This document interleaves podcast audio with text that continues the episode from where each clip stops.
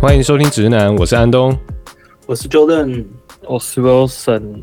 诶，我们上集聊到这个自驾自驾车，嗯，那么身为一个技术宅，就想说怎么能够不聊一下这个 自驾车的技术方面？嗯，所以其实自驾车里面有一个蛮关键的技术叫 SLAM，就是 S L A M。那它的全全名就是 Simultaneously Location and Mapping，就是说你要知道你自驾车在什么位置，那同时在这个情况下，你还要能够建立地图。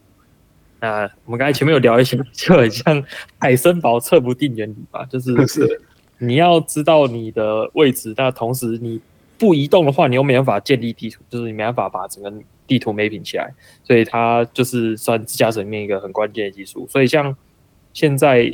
就是呃一些主流的方法啊，就是他们会上那个雷达嘛，嗯哼，他们会用雷达下去扫，那扫出来的话就是一堆点，一堆点跟你车子之间的距离，他们叫 cloud point，嗯嗯，对，就是它其实就是一个三维的三 D 的点点云这样，他们叫那个 cloud point，嗯，对，那他们就用这个点点云下去做 mapping，mapping 你的车现在在哪个位置。那现在有很大一部分就是一直在精进，说，诶，我可以用比较少的算力去把这个整个点云建立起来，然后让我的车可以在那边跑，这样。嗯，诶，你说画这个地图是指说画这个，例如说城市的地图吗？对啊，对啊，对啊。你因为，诶，有两种，一部分就是说你地图已经建好了，但是你要知道你车在地图里面的哪一个位置，这也很重要。是。对，所以它前面要先建地图嘛，那它建地图可能是可能需要比较大量去计计算，那他把这个地图建好之后，可能可以 build in 你的车里面，但是你车子即使拥有这张地图，你要知道你车子在哪。嗯，对，因为因为这个听起来听起来不是应该是你先先去把整个地图画好了之后，然后你就可以根据这个地图来来做事吗？对对对对，你要往哪里跑？但是有一件事就是说，你建立地图的那台车也需要具备这这能力。就是说，你建立地图这台车是它本身没有任何地图，所以它是要边建立地图边移动，然后边知道它自己在哪里。就是最主要就是它一开始的这个时候。但是建地图这台车不应该是人去开的，就是它开着，然后就是到处画这样子。人人是开是开啊，但是你机器要知道你地图要往哪里去接啊，就是有点像你迷宫探险嘛。那你探险是往往这个方向探，那。你你地你知道你是往这个方向，然后你知道你当下的情况怎么样，但是你要想办法跟上个地图的拼图拼在一起。OK，哦，是是是，就有点类似。对，他一开始他他可能只是看到一小个一小个区块，但是他他去，例如说他左转左转左转，然后绕了一圈之后。哎，他又把这几个这几段东西全部拼起来，然后最后又接回他最一开始的那个点，然后他就知道说，啊，这边可能是一个区块，然后这里有几条路，这是相相连接的这样子。对对对对，呃，所以他可能 maybe 在车上会有建制，比如说一个陀螺仪，他会知道，哎，其实我车已经绕了一圈，绕回原点了，是但是奇怪，我的地图怎么拼不起来？那他就会用这个一个误差，把你整个路径就强制把它拼在一起。来减少它的误差，因为你知道你已经回到原点了，但是你的地图回不回不来，所以这一定有有问题嘛？是是，对，就是它有一个纠错的机制，就是它很多关键技术就是在这部分。哦，所以基本上你说建地图的这东西，其实跟例如说我们偶尔会在路上看到那个 Google Map 的车一样嘛，就是它它它在那边扫那个街景，对对对对，它可能也顺便在更新它的地图资讯这样子。对对对，所以其实像，诶、欸，如果我听过我们前面我们去 JAXA 那一集，JAXA 那一集不是用那个看星星的方式辨识它在宇宇宙中的哪个位置吗？啊，是是。那所以像像特斯拉也是类似这种感觉嘛，它就是全部用视觉的方式下去做，就是它可能会在地图上看到，哎、欸，这里有一个红色建筑，啊，我移动了一公分。啊，红色建筑移动了几个 pixel，所以我就可以知道，哎、这个红色的建筑它大概是在我的哪个位置？这样。是是是，我发现现现在有蛮多就是已经那种呃电脑视觉的这种技术，已经可以让他说，哎、我今天拍到一张照片，可能再拍拍两三张吧，然后他他就可以算出说，哎、其实是这个建筑物是多高，就即使它的就是没有那个建筑本身的资讯，它可以透过。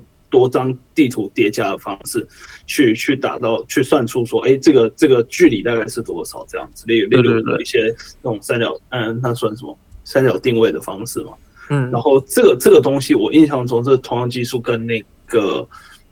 那个我们 iPhone 做拍照有景深的这效果也都是类似的方式，就是它可以用多张的呃相片去把它叠加叠加出来，然后去做计算的。啊，它其实就是一个齐次转换矩阵嘛，反正就是你自身，比如说移动一公分，啊，它那边是移动移动多少，就算一个类似三角函数的东西。去把这个相对位置计算出来。有，我记得这个东西，你再把它讲得更浅显易懂一点，就是我们以前那种应该是国中或高中数学吧，他会告诉你说，哎，这个旗杆多多高不知道，但是呢，你现在距离旗杆多远，然后你你知道，哎，你的这个影子看起来多长，说之类的，然后这个相似三角形，对对，你就可以用两个相似三角形去把它算出来。对，但实实际上虽然。有点差距，但是概念是这样，没错啦。是是了解，就是这种感觉。对，所以他就是利用这种方式去把整个地图建立起来。但一开始可能会用 CloudPoint 嘛，就是扫 LiDAR 的方式。他后面他们开始逐渐转换用那个，就是像特斯拉是用那个镜头吧，所以他们建出来的地图就可以是彩色而且立体的这样。嗯，对，是目前。就是很很多自驾车最主要是在做这方面啊，另外一方面当然就是路径规划啦，就是说你地图已经有了，那你在里面走，你路径要怎么规划？你要怎么从 A 地到 B 地，还要避障等等等等，嗯，对，这些也是另外一个问题。这个我想 Jordan 应该很熟，因为 Jordan 之前在开发车联网的系统的时候，我有听过你去哪里哪一个加油站最近还是什么的，这个我有听过。是是，但但自驾车远比这个复杂，因为因为因为你如果今天只是哦，像是你过地告诉你说，哎、欸，你这边左转，那你就左转。问题是对对自驾车来讲，它这个问题就更复杂了。它左转转过去是要转到哪一条车道，这个它都要计算清楚，不然它就可能撞。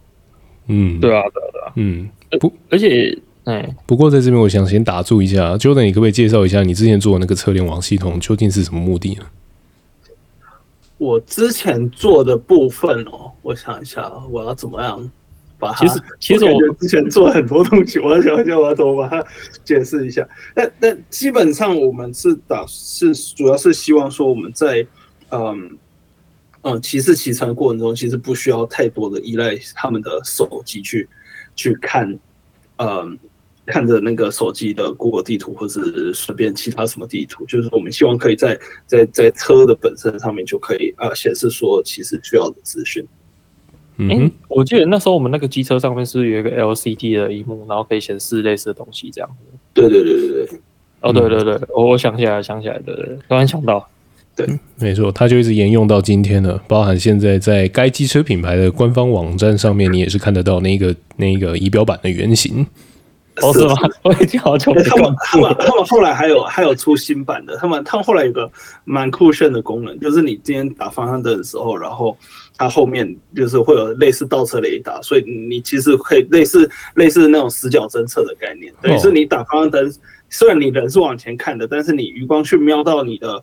哎，仪表板的时候，你就可以看到说，哎，后面其实是没有车的，因为不然你经常有时候戴着安全帽，你头在转的时候，还是有一些死角看不太到的。嗯嗯嗯，尤其是现在很多，比如说起重机什么那种全罩式安全帽，全罩式安全帽是左右边都看看的不是很清楚，就是基本上只有前方的视线这样。嗯，没错。对，那个仪表板其实还蛮不错的，我觉得，反正只要是 Jordan 开发，我都觉得不错。那那时候套了很多 API，不是吗？是的，这个这个就是这个就是在城外的人觉得城内很香，城内的人觉得嗯嗯，然后在城内的人就确实还是不错的，确实还是不错的。就我我我以前自己也是每天通勤都都是就是在用我们自己家的产品，然后一边就是测试这样子。我觉得这也挺好的，就是说可以做一个使用者可以去看到一些问题。嗯。啊，起码自己要敢用啦。说实在的，对对对。啊，这就跟以以前以前不是那个什么那个疫情的时候，不是说什么 哎，国产的疫苗只要先打，就就要叫我对对对对，就是 就是自己做出来的东西，起码自己要敢用啦。对对对，嗯，对啊对啊，嗯，没错，现在那一套系统已经用到那个该该品牌的那个重型机车上面了。那我我我自己是说有稍微看一下，但我就想说啊，现在那个不是就能做，那我就觉得没有那么香了。是这样。我还在还在做，你就会买，是不是？对，等你买，等你买。对，但新出的新车还蛮不错的，还蛮不错的。我说真的，所以那个呃，刚刚有说那个 LiDAR 嘛，就是那个那个听起来有点像打火机的那个，那个是传统说的光打嘛，对不对？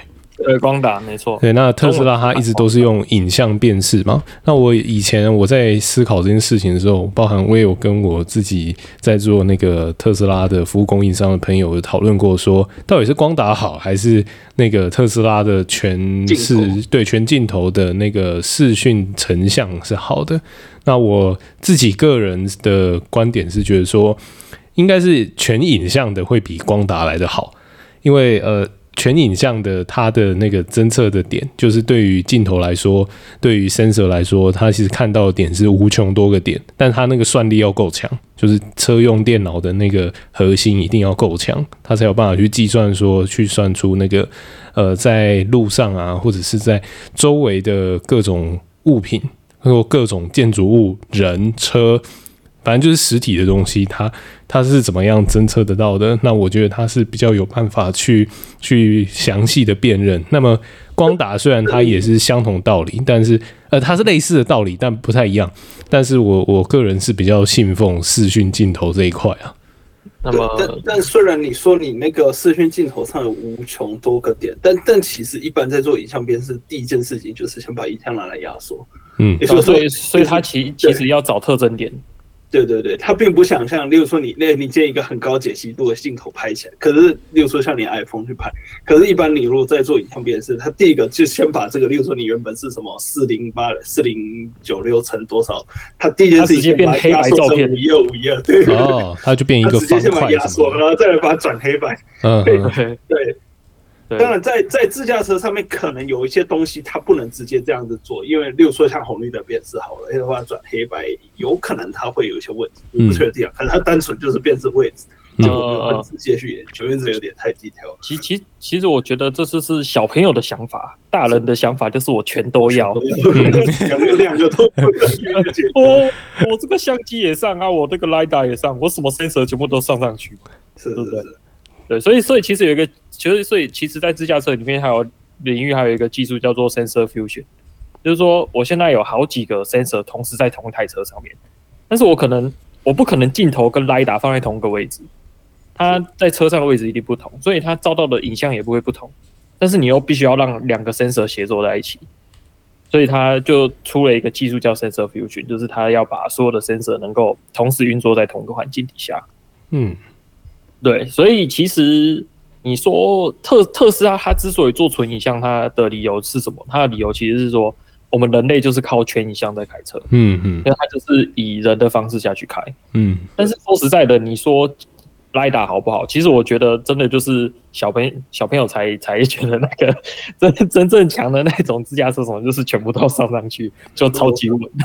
因为因为毕竟应该是很吃算力，对，就是就是你说。特斯拉，虽然大家经常会拿特斯拉做当做一个指标，可是其实特斯拉的自驾程度并没有那么高。就是我们上一期有提到，其实它只有在整个自驾车里面，它的整个自驾的 level 里面，它它其实只有在 level two。嗯嗯，整个它它取了一个很炫炮的名字，让你听起来感觉它很自动，但是其实它没有这么的自驾。嗯，对，而且其实一开始最最一开始这个自驾车。使用的领域其实是在那个，比如说火星探勘车上，嗯，它就非常需要 SLAM 的这个技术，就是有办法让它在诶、欸、那个地方探索，还没有人帮他建地图，他自己有办法建地图，知道他自己在哪里，或是月球等等，就是它其实之前有很大一部分应用，其实也是在这种地方，就是无人车的自自自动自动去寻路之类的，还有比如说我下任务给他，他有办法自己去走，这样自己去规划，嗯，对。对。那这样说起来，那这样说起来，其实这种自驾车技术它最早是用在太空探索上面嘛？那这个如果是这样的话，那一九八零年代其实就有了，欸，因为因为火星长一段时间，对啊，火星很久以前美国人就已经把机器丢在那上面了，所以它这个其实已经发展蛮久一段时间了。我觉得这就跟机器学习一样，机器学习其实应该五六十年以上有了吧？六零年代的的东西。对啊，对啊，对啊，就是也是一个发展很久的技术，只是近年来随着就一一波一波吧，可能一开始是硬体不足啊，现在是软体不足嘛，就是现在硬体开始堆上来了。嗯，是的。对，所以就是一段一段。现在软体几几乎就是，因为他说现在现在现在的硬体就是算力嘛，各种神器神器 GPU 的算力都很足够去撑起这些。就算你你今天只是放在，例如说车上，你还不是放在放在什么伺服器中心之类的，你就光光能放在车上的体积，其实都都很足够去算这些东西。对，所以当当然。就是就是说，你把所有东西都做到最好，那当然是很 OK。但是就随随之而来就很吃硬体，所以你可能你可能就需要舍弃某些 sensor 或某些什么东西。所以有两派的人嘛，一派的人就是，哎、我就是加一堆东西，我就要做到很准啊。另外一派的人可能就是，我东西越少越好，我能够越 cost down。越低越好，这样。对对，所以就是有还是有不同的研究取向了。嗯，当当然，我觉得两边都很需要，因为可能某一边发现了一个什么，它可以其实这个技术可以用在另外一边。对，嗯，光是 cost down，我就想到这个听起来就很像是传统车厂会做的事情。我自己是这样子觉得，对，因为传统车厂多数都是属于那个传传统车厂的 Level Two 的系统，通常都是使用那个那个。光达的系统嘛，那是现在是唯一只有特斯拉是用那个影像辨识嘛。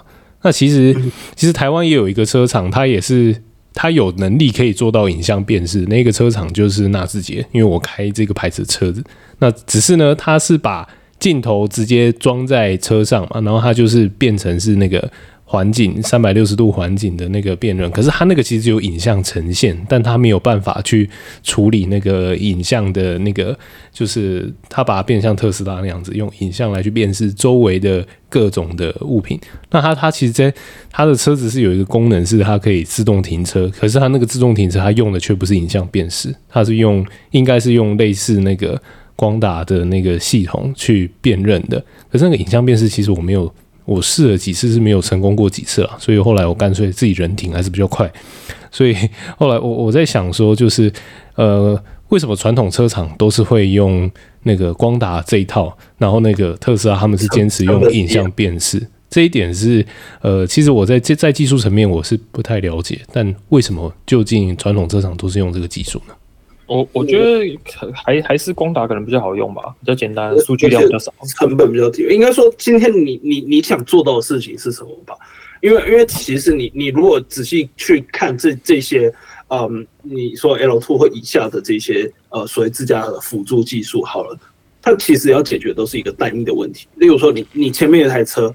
哎，它那个跟自动跟车嘛，所以你唯一要知道的事情就是你跟前面这台车距离多远，或者是跟前面这个物体的距离多远。是，那你又不需要刹车，这是一个很很很单一的问题。可是当你想要解决一个更更 general、更泛用的问题的时候，更复杂的问题的时候，哎，其实可能你这样子单一的 sensor 就其实是不够用的，所以他才会想要去用，就是用这样子，比如说像我们人在开车这种思维去。解决这样子就是更 general 的问题。嗯，那后面的工程团队好大啊！那全世界有多少台车在跑啊？是啊，对啊，当然，当然更更更更好的解决方法就是像刚刚我有提到，不管是相机也好、雷达也好、光达也好，全部放进去就对了。小朋友才做选择吧？小朋友才做选择啊！像像像那个，我上上上一集也有提到这个故事嘛。那他他们的车就是就是这样，就是所有的 sensor，什么光达、雷达、GPS，全部全部东西全部把全部都兜上去。对啊，所以像我记得那个什么特斯拉，特斯拉它其实也是不止一项啦，它其实比如说像刚才讲那个 GPS，它其实还是有。把一些其他的 sensor 加进去啊，应该也是没有那么简单。嗯，而而且特斯拉它还有一部分就是说，它，哎、欸，你驾驶人自本身自己在开的时候，它其实会去录，会去录你驾驶人。嗯，它会监测驾驶。对，监测是一部分，另外一部分是它会把你驾驶的数据传给它电脑，所以它也可以用你驾驶人本身这个数据下去做权。嗯，所以特斯拉它有一部分为什么它影像可以做得这么好，就是因为它数据量够多。嗯嗯，对，嗯。这也是很重要的一部分。嗯，特斯拉这台车，它上面虽然我没有我没有拥有那个车子，但是我有开过嘛，就是我会知道说方向盘前面会有一个镜头在看着你，然后这个镜头它看着你之余，它事实上还是一直把资料再传回到他们的伺服器，然后进行一些安全性的分析嘛。那其实这个对于在呃平常在开车来说的话，我觉得这个是一个呃，我不知道到底是隐私问题呢，还是说这是因为安全问题，它会呃，就是你你你光是开个车，你就会一直被看嘛。虽然都是因为安全，如果你有度孤啊，还是打瞌睡，或者是哈欠连连的话，那个车子会提出警告嘛。那我觉得这个是，当然就安全方面，这个是还蛮不错的。因为如果常开高速公路的话，其实真的会有这方面的问题。就是有有些时候明明就觉得自己好像精神不错，结果开个一百公里之后就开始哦，有点想睡觉了。这样，那我我我觉得这是不错啦。不过它的这个镜头，它放在车子里面，呃，就是曾经我有思考过隐私的事情，可是因为它是特斯拉，所以它可能某方面比较香，所以就嗯不会去质疑它这样。啊，我觉得现在治安也是一个很大的问题，但是我觉得我已经越来越不在乎治安了。对对对，真的早就不知道都被卖到哪里去了。对说到这个治安，我有一个有一个朋友，就是前阵子我们在拍摄出版的时候，我们也是有在聊这个关于资讯安全的问题，因为我们现在用的各种装置啊，就是不要说是车子，就是手机啊、电脑啊这一些，其实。无时无刻都在分享资讯给这个品牌的伺服器商嘛，然后我就我们就达成，我们就聊一聊之后，我们就说，哎，反正资料都一定会被一定会被拿走，那不如就全部都拿给同一个品牌就好了。我们不要不要分太多个品牌去用，就比如说用苹果手机、用苹果电脑，全部都用苹果，就全部都给苹果就好了。反正如果他出包的话，也应该也也没有那么容易啊，因为他如果出包的话，全世界都会出包，所以所以就是都是给同一个品牌。那。汽车的话要给谁呢？那汽车就是看呃，像传统车厂，我自己个人就不是很信传统车厂的 IT 技术。就是传统车厂可能有发展出所谓的他们自己的 Level Two 系统，但是我没有办法很相信。那如果说是特斯拉，嗯，够香，我就想说好，那就给你。反正你美国人的公司嘛，那我就就是就要给的话，我就给你这样子。这是我自己的想法。我们的马头股。啊，你你之后会想太空旅行吗？嗯，太空旅行啊，太空旅行。你是说从特斯拉那边过去，然后去 Space 太空旅行？Space X 啊，对啊。啊，太空旅行，我觉得我的耳朵会爆炸。不会吧？他是都有保护措施什么的吧？呃，是是是这样说没错，但搭个飞机我耳朵就快炸了，因为耳朵有动过刀。那个哦，是吗？对啊，我耳朵动过刀的话，那个飞机到就是在爬升的时候，那个真的是非常痛苦啊。但那个痛苦一两次会习惯了，但是戴耳塞有用吗？呃，要吞口水，就是要要把那个耳膜里面的，啊、的问题，对，它是气压问题，啊、要把鼓膜往外推嘛。呃，要我把就是尽量让鼓膜去恢复那个恒牙了。但你说太空旅行的话，呃，我会说先等它发展成熟再说吧。因为真正上太空要保护的事情真的太多了。因为太空的那个宇宙射线还蛮可怕的，那上去一趟下来可能就活不久了。如果保护措施没做好你说新建吗？前阵子不是才炸了一台，对吧、啊？前阵子才炸了一台新舰哦，新舰它那个炸，它那个好像是预料之内的事情，因为他们是他们是在测试说那个超级重型火箭它要怎么样发射升空，它那个好像就是一个测试啊。他们好像就是射出去就算成功了，然后后面就是能成功多少算多少，不行的话就炸掉。对，所以它它那个超级重型的那个那个火箭，好像飞了四分多钟就爆炸了吧？偏离轨道了吧？就是他们没办法控制了，啊、所以就就炸掉了。对他们，就这四分钟里面，对他们 SpaceX 来说是非常非常重要，收集数据的，呃，每一分每一秒都在收集它的那个发射的数据，然后它直到它爆炸为止。我之前好像不知道看哪一个。那个美国的，反正就是他们也是在讲，就是火箭怎么发射。然后他们说，那个火箭发射到前一秒都还在写程式，一直在改参数。对，然后到最后一秒再把它传到那个，因为他们他们说以前不能这样做，所以以前很容易失败。嗯，就是以前的你可能东西进去就进去了，你程式也不能改什么的。嗯，但是你现在你东西进去之后，你还有办法 OTA，就你有办法直接把东西再传到那个火箭里面，所以他们可能到发射前一秒都还在改参数，然后改改改完，然后发射之后，发射之后修修修轨道什么的，还在做，还在改，嗯，就是对，就是一直疯狂修正的过程啊。对对对，那这样这样，如果照这个逻辑说起来的话，那以前阿波罗任务那个不就是等于是把人送到炸药里面去吗？差不多吧，其实蛮佩服以前用那种八 bit、十六 bit 的那种晶片，然后有办法做到这些。